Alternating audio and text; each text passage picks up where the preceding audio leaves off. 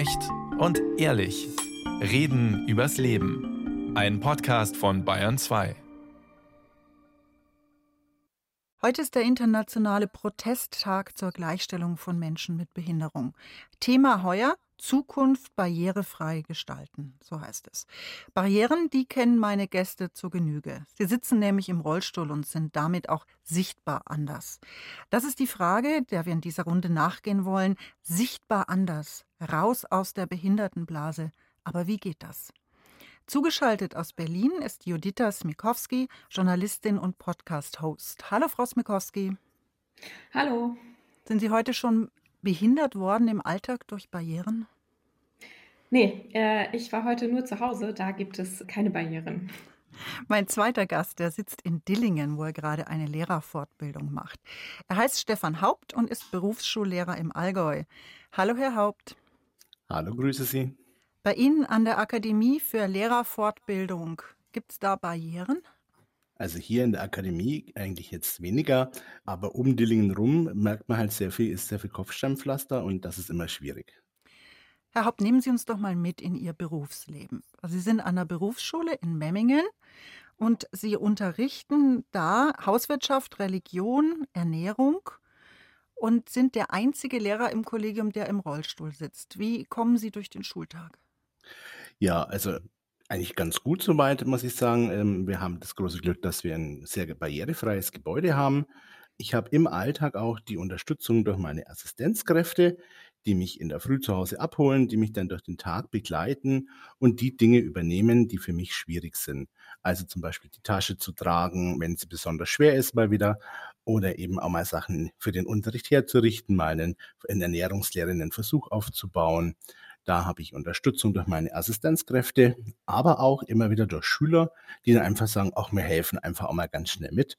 Aber ganz alleine wäre es wirklich schwierig, weil viele Dinge nicht funktionieren würden. Einfach in der Zeit, die ich sie brauche. Weil als Lehrer ist man halt auf so eine Dreiviertelstunde getaktet. Ja, und manches geht dann einfach nicht so schnell, wie es benötigen würde. Was sind denn diese Assistenzkräfte? Ja, die Assistenzkräfte sind bei mir angestellt über einen Assistenzdienstleister, das ist die Süddeutsche Assistenzgesellschaft. Die verbringen den Tag mit mir und unterstützen mich in all den Dingen, wo es notwendig ist. Sei es eben jetzt hier in der Schule, sei es zu Hause bei Pflegetätigkeiten, wo ich sage, das kann ich alleine nicht tun. Die Assistenzkräfte fahren mein Auto weil ich einfach nicht sagen kann, wenn ich zehn Stunden in der Schule war, vielleicht über den ganzen Tag und viele Termine hatte, bin ich körperlich manchmal gar nicht mehr in der Lage, mit dem Auto zu fahren. Sie sind jetzt in Dillingen, haben Sie da auch so eine Assistenz dabei? Genau, die Assistenz ist auch mit mir hier unterwegs, übernimmt die Sachen, die ich nicht kann. Also wir waren jetzt gerade gemeinsam beim Mittagessen, da bin ich immer froh, wenn mir dann jemand auch noch vielleicht das Tablett mitträgt. Das ist echt was, wo ich ähm, sehr froh bin, dass ich Unterstützung habe und dass das gut klappt.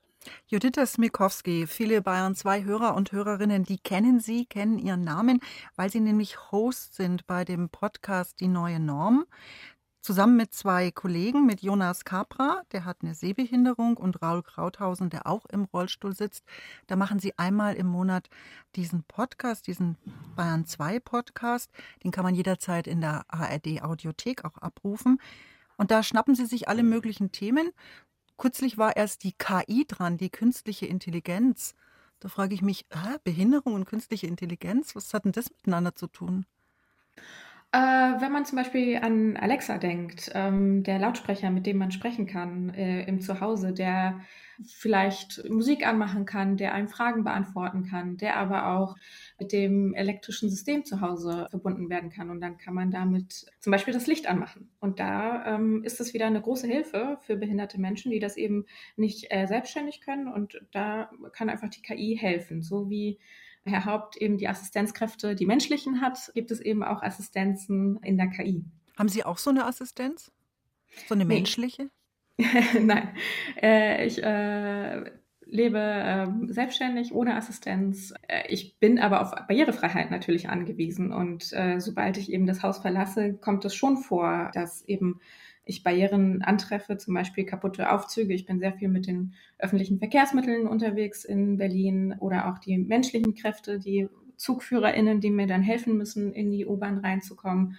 Die müssen das auch wollen, die müssen einen guten Tag haben. Also das sind manchmal auch die zwischenmenschlichen Situationen, die ein bisschen ja, herausfordernd sind. Und Herr Haupt hat ja auch schon die Zeit angesprochen. Zeit ist wirklich ein Faktor, wenn man behindert ist und behindert wird. Denn diese zwei Systeme sind besonders wichtig, auch immer zu nennen. Denn es kostet immer mehr Zeit, irgendwo hinzufahren. Man muss gucken, kommt man da rein mit dem Rollstuhl? Ist es ein barrierefreies Gebäude? Sind die Aufzüge, wie gesagt, funktionieren die? Also Behinderung kostet auch wirklich Zeit. Frau Smerkowski, Sie waren ja auch oft die erste oder auch die einzige an irgendwelchen Orten, genau wie der Herr Haupt der einzige Lehrer im Rollstuhl an seiner Schule ist. Waren Sie zum Beispiel an Ihrer Schule als Schülerin die erste im Rollstuhl? Ja, auch. Ähm, meine Schulzeit war in den Nullerjahren, also ist auch schon ein bisschen her. Genau, also man ist oft die Erste, der Erste und muss, ja, kann dann auch vielleicht so ein bisschen die Türen öffnen für andere Leute, was natürlich aber auch manchmal eine Bürde ist, dass man sozusagen sich wirklich von der besten Seite zeigen muss. Weil alle auf einen schauen, ist das der Grund?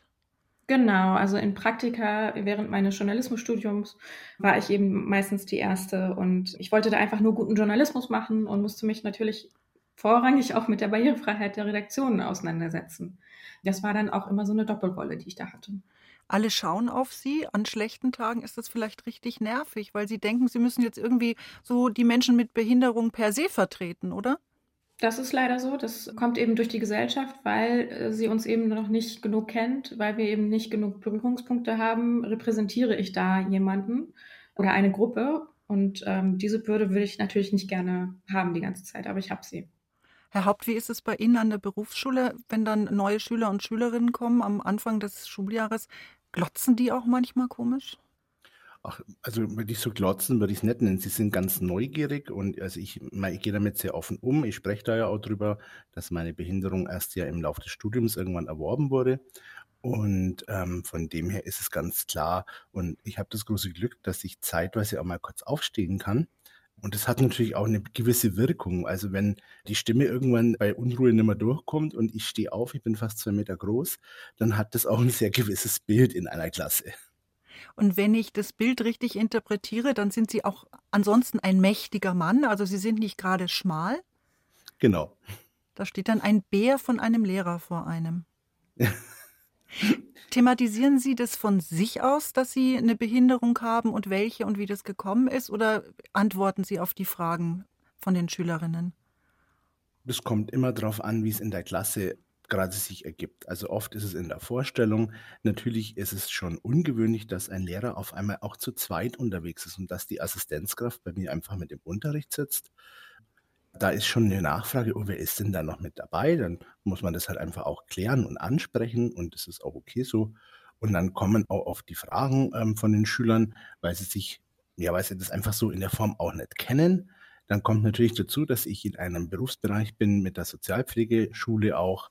Da ist es so, dass die Schüler eh schon sensibilisiert sind dafür, wenn sie bei uns anfangen, weil sie alle meistens schon ein Praktikum im Altenheimbereich gemacht haben. Und das sind die Fragen sehr, sehr unterschiedlich, die da kommen. Ja. Haben Sie das erst lernen müssen, da so offen über Ihre Behinderung zu sprechen? Oder hatten Sie das Selbstbewusstsein einfach immer schon? Ich glaube, es ist ein Unterschied. Es gibt Bereiche der Behinderung, die sind einfach offensichtlich, dass ich nicht laufen kann oder auf den Rollstuhl angewiesen bin. Das kann ich ja nicht wegleugnen. Also das ist, das ist ganz klar. Und dann gibt es aber wiederum Bereiche der Behinderung, wie zum Beispiel, dass ich nur maximal fünf Kilo heben darf. Die sind nicht unbedingt so sichtbar. Und da kommt es auch einfach auf die eigene Tagesverfassung an, ob ich mich da so, ich sag mal, outen möchte, dass ich gewisse Dinge einfach nicht kann. Und ich glaube nicht, dass man das an der Klasse festmachen kann, sondern eher an der eigenen Stimmung. Eigene Stimmung, Stichwort, Frau Smirkowski. Wenn Sie in der U-Bahn oder in der S-Bahn in Berlin sitzen und Sie haben ja so richtig schlechte Laune und Sie haben das Gefühl, schauen Sie Leute komisch an, was empfinden Sie da? Oder neugierig vielleicht auch? Ähm, das kommt gar nicht mehr so häufig vor. Also ich glaube, RollstuhlfahrerInnen sind langsam wirklich auch Teil des Stadtbilds. Deswegen so erlebe ich das nicht mehr so richtig, äh, aber ich würde auf jeden Fall auch zustimmen bei Herrn Haupt, dass man so Tage hat, wo man wählt, äh, wie offen bin ich denn jetzt? Fahre ich vielleicht einen Umweg, weil ich weiß, da gibt es äh, neue Züge, wo ich nicht mit den FahrerInnen sprechen muss und nicht um Hilfe bitten muss. Also das ist wirklich manchmal auch tagesformabhängig. Und genauso ist es auch mit der Diagnose oder mit dem, was man kann oder nicht kann. Ich glaube, man kann es so ein bisschen vergleichen mit einer Party, mit einem Gespräch bei einer Party. Also was wird einem in den ersten zehn Minuten für Fragen gestellt? Also wahrscheinlich nicht irgendwas Körperliches oder irgendwas sehr Persönliches, wie man aufgewachsen ist oder ob sich die Eltern getrennt haben. Und genauso ist es mit der Behinderung. Also ich glaube, da braucht es schon Vertrauen und äh, wir müssen damit auch nicht so hausieren gehen und immer nur erzählen. Frau Smerkowski, Sie setzen sich ja ein für Inklusion in der Gesellschaft. Sie sind Journalistin und Sie sind sehr exponiert natürlich in dieser Rolle. Auf der anderen Seite thematisieren Sie dann wieder in Ihrem Beruf die Behinderung. Widerspricht sich das nicht eigentlich? Ich würde es gerne nicht machen. Ich würde gerne die Behinderung nicht mehr thematisieren. Und wir versuchen ja mit unserem Podcast die neue Norm immer wieder die Behinderung auch in diese gesellschaftlichen Themen reinzubringen. Ne? Also Ukraine-Krieg, Klimakrise, KI. Ähm, also das sind ja alles Themen, die die Gesellschaft bewegen. Und die behinderten Menschen sind ja Teil der Gesellschaft und deswegen bewegen sie sie auch, aber vielleicht auf eine andere Weise. Und das versuchen wir eben immer zu zeigen, ähm, dass wir wirklich ein Teil davon sind und dass man uns nicht immer so getrennt sehen sollte und immer nur so in der Ecke und mit Leid sozusagen verknüpft, was immer leider häufig noch passiert.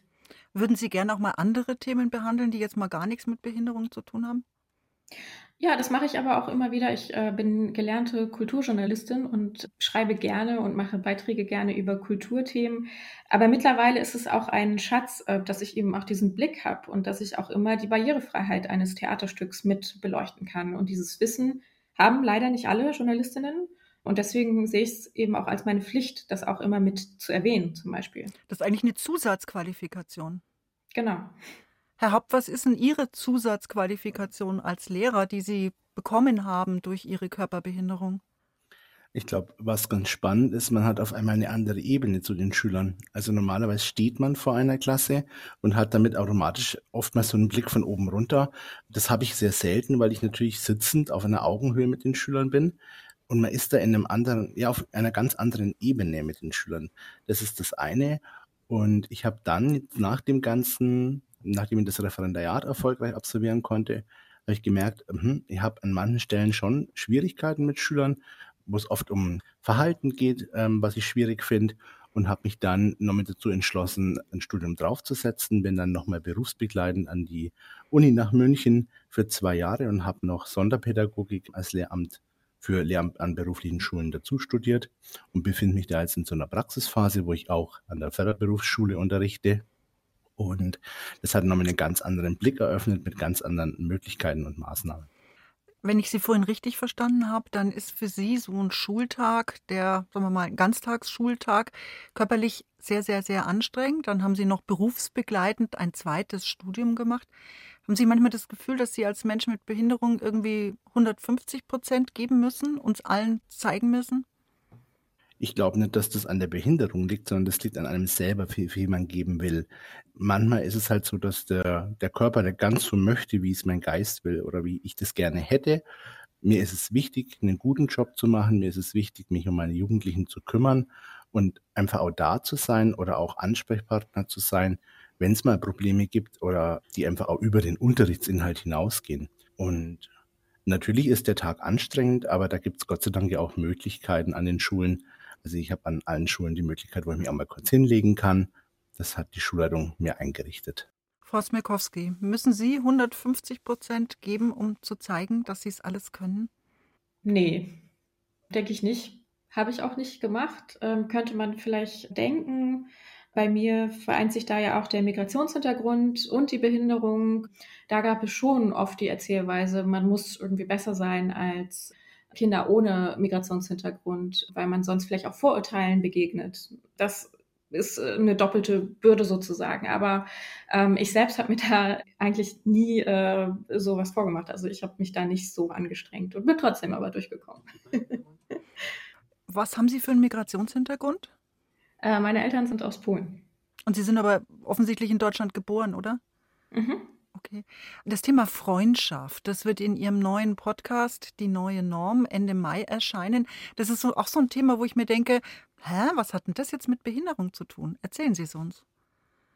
So wie alle Themen, die ich ja vorhin auch angerissen habe, betrifft das ja behinderte Menschen. Also wir sind einfach Teil der Gesellschaft und ähm, ja, haben eben auch Freundinnen ähm, und die haben eben eine Behinderung oder auch nicht. Und in der Folge, in der neuen Sendung, wollen wir uns so ein bisschen darüber unterhalten, ob es da Unterschiede gibt zum Beispiel, ob es ein Unterschied ist, ob ich eine behinderte Freundin habe oder nicht behinderte Freundin, kann ich mit der einen vielleicht besser über behinderungsbedingte Mehraufwände zum Beispiel sprechen, kann ich mich bei der einen sozusagen ein bisschen mehr auskotzen und wir können so ein bisschen mehr über Erfahrungen sprechen, aber vielleicht kann die nicht behinderte Freundin das anders oder vielleicht auch besser auf eine andere Weise.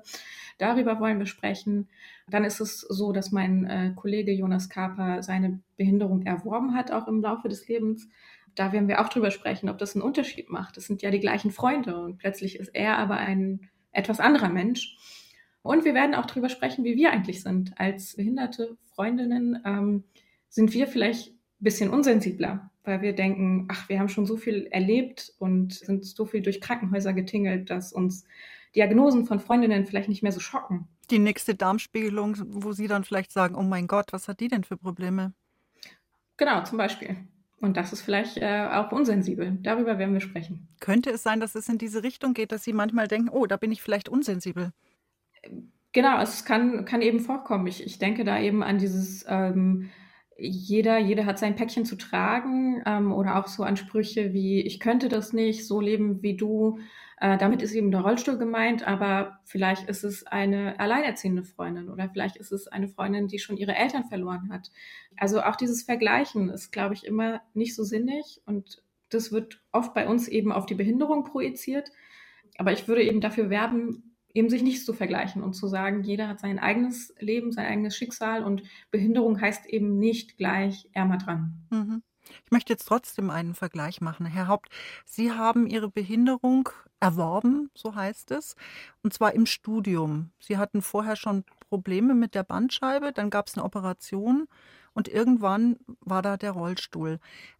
Haben Sie das Gefühl, dass Sie anders mit der Behinderung umgehen, weil sie es erworben haben, als jemand, der so geboren wurde, mit einer Gehbehinderung zum Beispiel?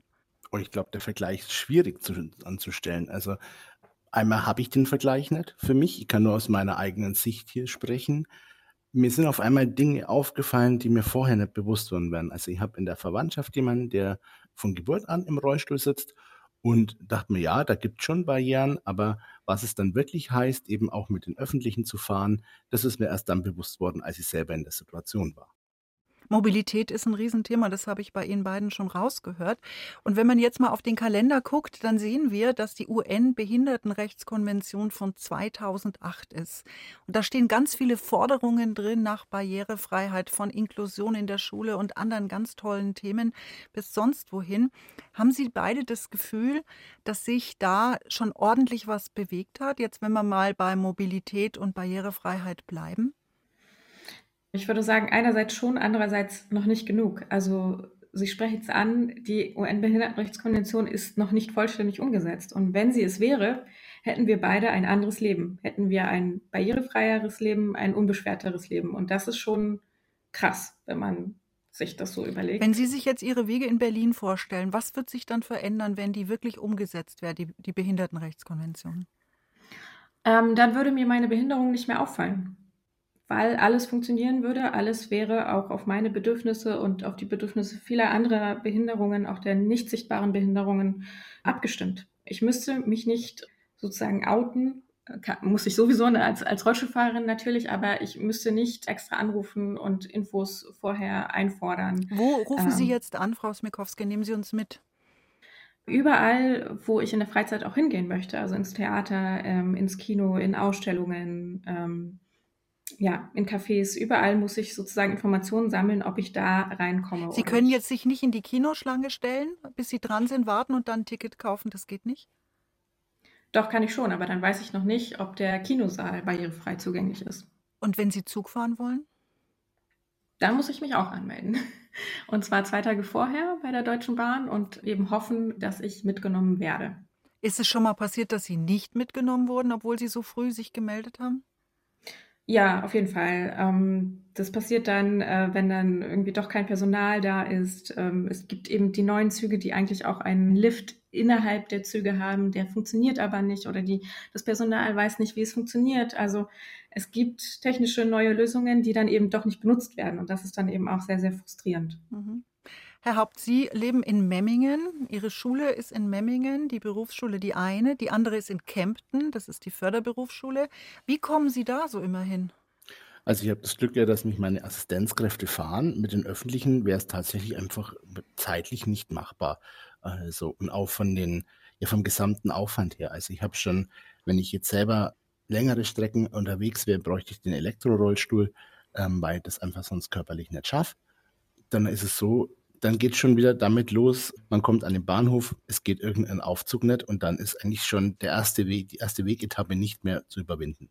Das stellt sich einfach als schwierig raus und daher ist es tatsächlich so, dass ich sehr froh bin, dass mich meine Assistenzkräfte eigentlich von zu Hause in die Schule und wieder zurückfahren. Haben Sie das Auto, stellen Sie das oder kommen die mit so einem Buschen? Wie stellen wir uns das vor? Also es ist tatsächlich so, als ich damals 2017 ins Referendariat gegangen bin, war klar, ich muss jeden Tag und damals noch von Augsburg an die Berufsschule nach Bad Wörishofen, die auch mit zu uns zu Mendelheim gehört, eine andere Außenstelle eben. Und dafür musste eine Möglichkeit geschaffen werden. Da hat man erst überlegt, geht das vielleicht auch mit dem Zug? Das war einfach zeitlich nicht managebar. Und dann habe ich mich an das Inklusionsamt gewandt und die haben gesagt, es gibt eine Möglichkeit, dass es gefördert werden kann. Und dann ist das Auto davon angeschafft worden. Und den Rest wurde damals über eine Stiftung übernommen, sodass es dann überhaupt möglich war, ein Auto anzuschaffen, weil als Student direkt nach dem Studium hat man einfach natürlich nicht das Kleingeld, dass man jetzt einfach ein Auto sich so einfach anschaffen kann. Sie haben mir eben am Telefon kurz vor dieser Sendung hier erzählt, dass Sie einen Führerschein machen. Wie geht das denn? Ja, also tatsächlich ist es so, das war jetzt ein großer Wunsch von mir, dass ich sage, ich bin einfach auch wirklich mal, wenn es mir körperlich gut geht, eigenständig in der Lage, mit dem Auto zu fahren. Dafür waren verschiedene Dinge vorher notwendig. Man musste so eine kleine Fahrprobe machen und da ist also festgestellt worden, dass ich also ein Bein nutzen kann zum Teil und dadurch kann ich also ein ganz normales Automatikauto fahren. Da werden jetzt noch spezielle Umbauten notwendig sein, dass einfach der Rollstuhl verladen werden kann, dass ich das, weil ich das einfach halt nicht heben kann aber auch das ist inzwischen Gott sei Dank möglich. Und Dann können Sie irgendwann selbstständig ins Kino fahren, wenn Sie vorher gecheckt haben, ob der Saal auch barrierefrei ist. Ja, das wäre eine sehr schöne Sache. Sie sind beide an exponierten Positionen. Sie als Lehrer, Herr Haupt, und Frau Smirkowski, Sie als Journalistin. Raus aus der Behindertenblase, aber wie? Was würden Sie sagen? Ist Ihr Job prädestiniert für Menschen mit Behinderung? Sollen ganz viele nachkommen? Oder in welchen Berufen ist es besonders wichtig, dass Menschen mit Behinderung arbeiten und der Gesellschaft zeigen, dass es geht und was sie alles drauf haben? Äh, ich würde sagen, wir sind eigentlich nicht in der Blase, sondern wir sind einfach auch Teil der Gesellschaft und die Gesellschaft muss uns eher mehr auch noch erkennen. Ähm, also dieses raus aus der Behindertenblase könnte man eigentlich die nicht behinderten Menschen eher fragen als uns. Denn was machen sie? Ähm, kennen sie uns? Setzen sich damit auseinander, dass eben viele oder also wirklich die Mehrheit, 97 Prozent der Behinderungen im Laufe des Lebens passieren. Also eigentlich müsste man die Frage umstellen und die den nicht behinderten Menschen fragen. Herr Haupt, was würden Sie sagen? Raus aus der Blase, wie passt es zu Ihnen? Also ich glaube auch nicht, dass ich so in, in so einer Blase überhaupt bin, sondern mir war immer wichtig, ich wollte in meinem Leben immer Lehrer werden und das war ein Traum von mir und den konnte ich Gott sei Dank erreichen, weil ich viel Unterstützung und ein gutes Netzwerk hatte, das mich unterstützt hat. Und ich glaube, das ist das, was ich, was ich dazu auch raten kann. Also wenn man einen Beruf erlernen möchte, was einem wichtig ist und es in irgendeiner Form natürlich körperlich auch geht, sollte man das tun, weil man hat eine andere Motivation dahinter und kann sich anders damit identifizieren. Ja, ich glaube jetzt nicht, dass man sagen kann, dass das so in so einer Blase einfach ist. Also Sie haben das ganz gut gesagt vorhin. Aber Sie sind Vorbild, oder? Ich würde mich jetzt selber nicht als ein großes Vorbild sehen. Ich habe das einfach gemacht, weil es mir wichtig war. Mir war wichtig, eben mit jungen Menschen zu arbeiten. Vielleicht ist man ein bisschen ein Vorbild für jemanden, das kann schon sein. Und man versucht natürlich auch zu unterstützen, aber zu selber als mich als Vorbild bezeichnen würde ich nicht. Frau Smilkowski, dieser Tag heute heißt Internationaler Protesttag zur Gleichstellung von Menschen mit Behinderung.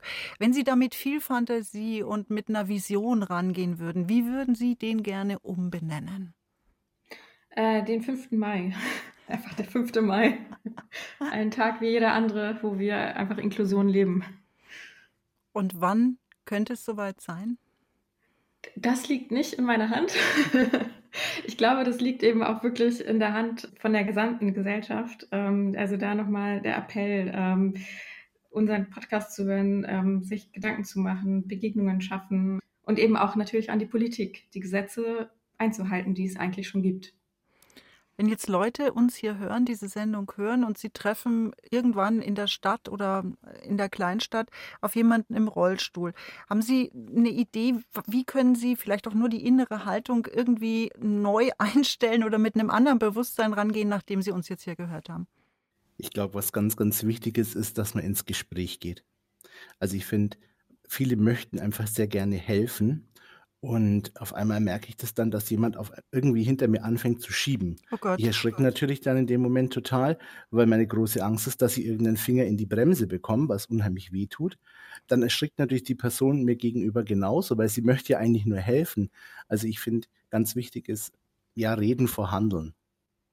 Frau Smirkowski, würden Sie sich dem anschließen, reden vor Handeln? Auf jeden Fall. Also und auch ähm, ja, die Annahmen nochmal checken. Also die Schubladen checken, in die man behinderte Menschen reinsteckt. Und zwar eben als die Menschen, die eben dauernd Hilfe benötigen. Und da auf jeden Fall erstmal fragen, bevor man irgendjemand anfasst. Das ist immer gut. Ich habe Sie vorhin so verstanden, Frau Smikowski, dass das Problem eigentlich nicht die Menschen mit Behinderung sind, sondern die anderen. Das System sozusagen, in dem wir leben, in dem wir eben auch noch ausgrenzen können, äh, in dem es nicht gleiche Rechte gibt und in dem es eben noch keine gute Barrierefreiheit gibt. Sichtbar anders, raus aus der Behindertenblase. Aber wie? Das wollte ich wissen in dieser Talkrunde mit Judita Smirkowski, Journalistin aus Berlin, die im Rollstuhl sitzt, und mit Stefan Haupt, Berufsschullehrer, der ebenfalls im Rollstuhl sitzt und in Memmingen an der Berufsschule unterrichtet. Ganz herzlichen Dank fürs Mitmachen. Danke. Sehr gerne.